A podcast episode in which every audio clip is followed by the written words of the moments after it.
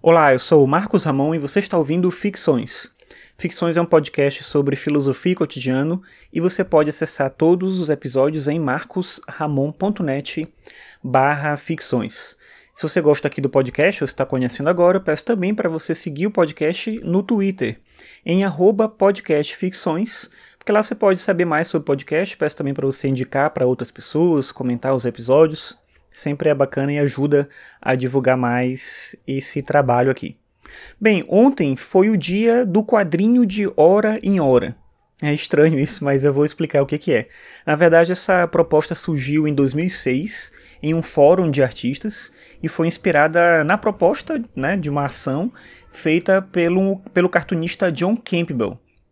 Ele fazia isso de, durante um dia inteiro, fazer um quadrinho a cada hora que ele ficava acordado.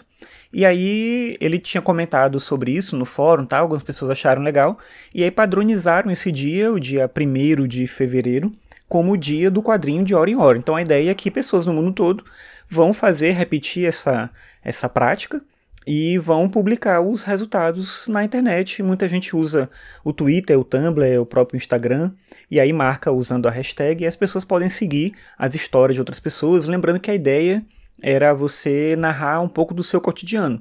Nem todo mundo faz isso, não é uma coisa fixa, obviamente, cada pessoa pode seguir uma dinâmica diferente. Tem gente que cria uma história nova e vai publicando ela a cada hora e tal. Mas o jeito mais simples de fazer seria narrar sua própria vida, já que é muito difícil você inventar um quadrinho, ainda que seja uma tirinha, a cada hora e conseguir publicar ela. Da mesma forma, tem gente que publica na hora que faz, né? A pessoa desenha ali no lápis mesmo, no papel, e tira uma foto e já publica. E tem gente que escaneia, né? Publica um pouco depois tal.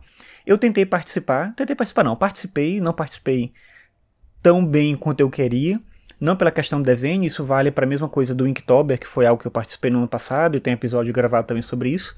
O que me interessa nesse tipo de desafio é a relação entre a rotina, a disciplina e a criatividade. É pensar como você ativa a criatividade a partir de uma demanda e de uma ação que é necessária, algo que você tem que fazer. Às vezes a gente pensa na criatividade como algo que vem sempre como um insight, assim, o artista, ou o cientista, ou o pesquisador, ou qualquer pessoa em qualquer situação está numa circunstância que ela precisa ser criativa e ela fica parada esperando a criatividade vem e aí ela tem uma ideia e ela vai e produz e cria alguma coisa e tal eu já acho que a criatividade é algo que parte do trabalho, parte da ação. Pensando aí o trabalho como uma ação produtiva mesmo, como um fazer. E no momento que você faz algo, você ativa a possibilidade da criatividade se fazer presente. Então eu acho que é esse tipo de demanda que me motiva nesses desafios, como esse do quadrinho de hora em hora. Quando eu digo que eu não consegui participar da melhor forma, porque como eu não tenho esse hábito do desenho, não sou um desenhista, não sou um cartunista, não me vejo assim, eu tive uma dificuldade de conseguir fazer aquilo rápido. Teve até uma das horas, né, que eu fui fazendo assim, de 7 às 8 horas, o que aconteceu? 8 às 9, 9 às 10. E aí, no, na tarde, teve alguma hora lá que eu só fiquei desenhando e olhando o quadrinho de outras pessoas, né, não consegui produzir muita coisa. Mas é uma iniciativa bem legal. Eu vou botar os quadrinhos que eu fiz, o link, né, para onde eu publiquei os quadrinhos que eu fiz ontem.